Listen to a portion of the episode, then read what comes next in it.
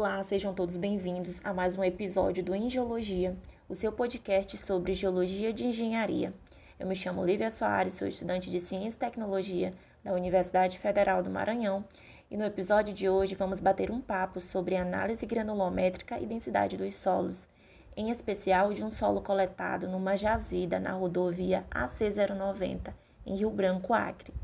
E claro, não podiam faltar nossos convidados super especiais. Para começar, você sabe que é uma análise granulométrica do solo? Se não sabe, nossa amiga Maria vai te dar uma mãozinha.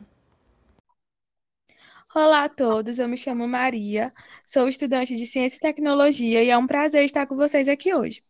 Bom, a análise granulométrica de um solo, ela nada mais é do que fazer a distribuição das partículas desse solo em diferentes classes de acordo com seu tamanho, e aí cada classe é chamada de fração granulométrica. Muito bom, Maria. Mas além disso, sabemos que existem outras características importantes, como a densidade e o peso específico dos solos. Você poderia nos ajudar a entender melhor?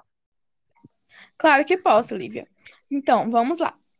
A gente chama de densidade do solo a relação entre o peso específico das partículas desse solo e o peso específico do mesmo volume de água pura.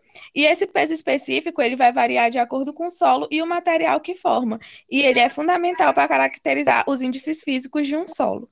Agora que a Maria já esclareceu para a gente o que é análise granulométrica, a densidade e o peso específico desse solo, você deve estar pensando, mas como é feita essa análise?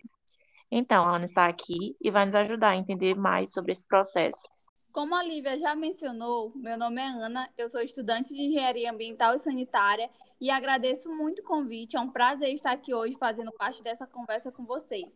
Então, a definição da granulometria de um solo pode ser feita de duas maneiras: por peneiramento ou pela junção das fases de peneiramento e sedimentação.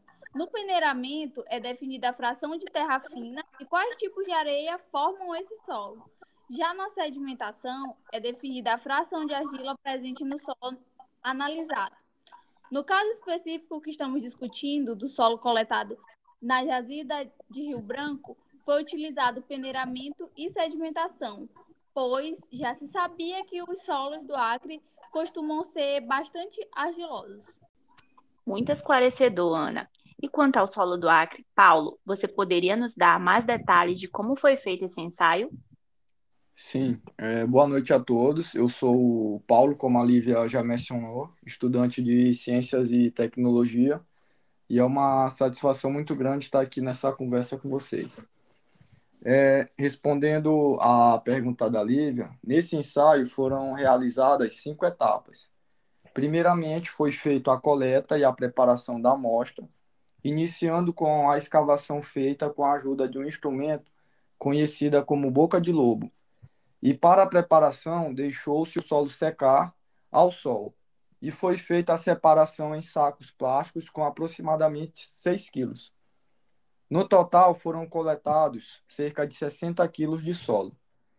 Depois disso, foram realizados os ensaios de granulometria, densidade real e sedimentação, de acordo com as suas normas. Lembrando que a jazida onde foi colhido o solo é usada para a produção de barro e apresenta uma coloração meio avermelhada. Obrigada pelas informações, Paulo. Com tudo isso, certamente você, nosso ouvinte, deve estar se perguntando: Tá, mas o que a gente tira de tudo isso? Bem, pode ficar despreocupado que a Andressa vai nos ajudar com os resultados da granulometria desse estudo. Oi, conforme a Lívia falou, eu me chamo Andressa e eu também sou estudante de Ciência e Tecnologia. Então, como foi dito lá no começo da nossa conversa, o ensaio de granulometria serve para classificar partículas do solo de acordo com o seu tamanho. Assim, após a coleta, foi, fei foi feito o um ensaio de granulometria e observou-se que cerca de 93,8% deste solo passou pela peneira 200. O restante do solo era formado por 0,9% de pedregulhos acima de 4,8 milímetros, 0,7% era formado por areia grossa, 0,8% por areia média e os 3,8% restantes eram formados por areia fina. Agora que a Andressa já nos falou como era composto o solo da jazida analisado, vamos para um breve intervalo e voltamos já. Fique conosco. Música de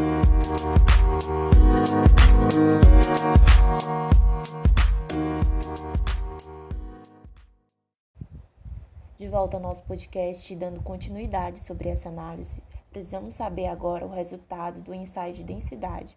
Eu chamo nossa amiga Adriana para nos ajudar. Eu sou Adriana Oliveira, aluna do curso de Ciência e Tecnologia da UFMA, e o nosso ensaio de densidade foi realizado com quatro cápsulas.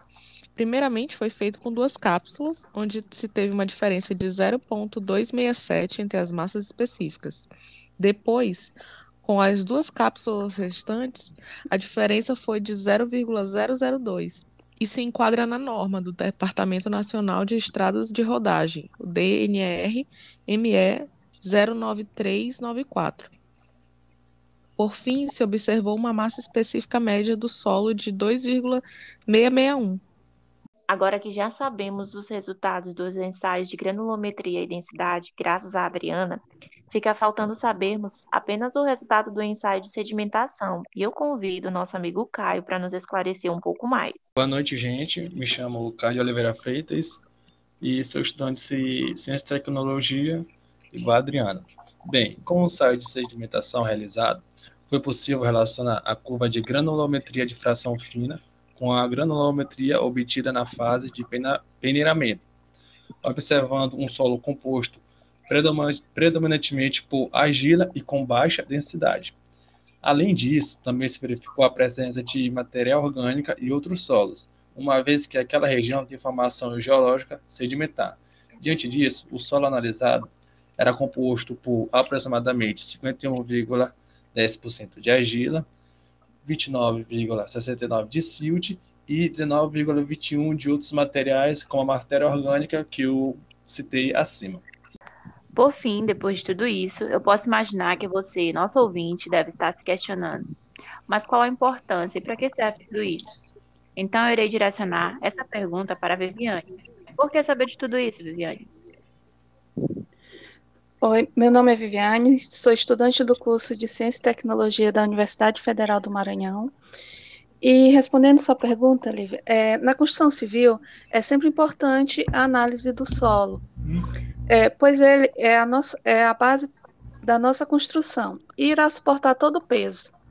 No caso do solo analisado aqui, por ser rico em argila, ele não seria indicado para pavimentação, por exemplo pois a interação das suas partículas com a água causaria efeitos negativos e diminuiria sua resistência aos esforços.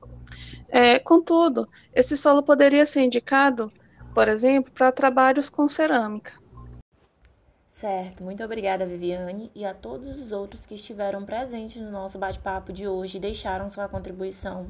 Agora ficou mais que claro a importância da análise dos solos antes de se iniciar uma construção e como é feita essa análise. Lembrando que tudo que foi dito aqui foi baseado no artigo de Tiago Viana, Alisson Aguiar, Taline Mendes e Marcelo Borges.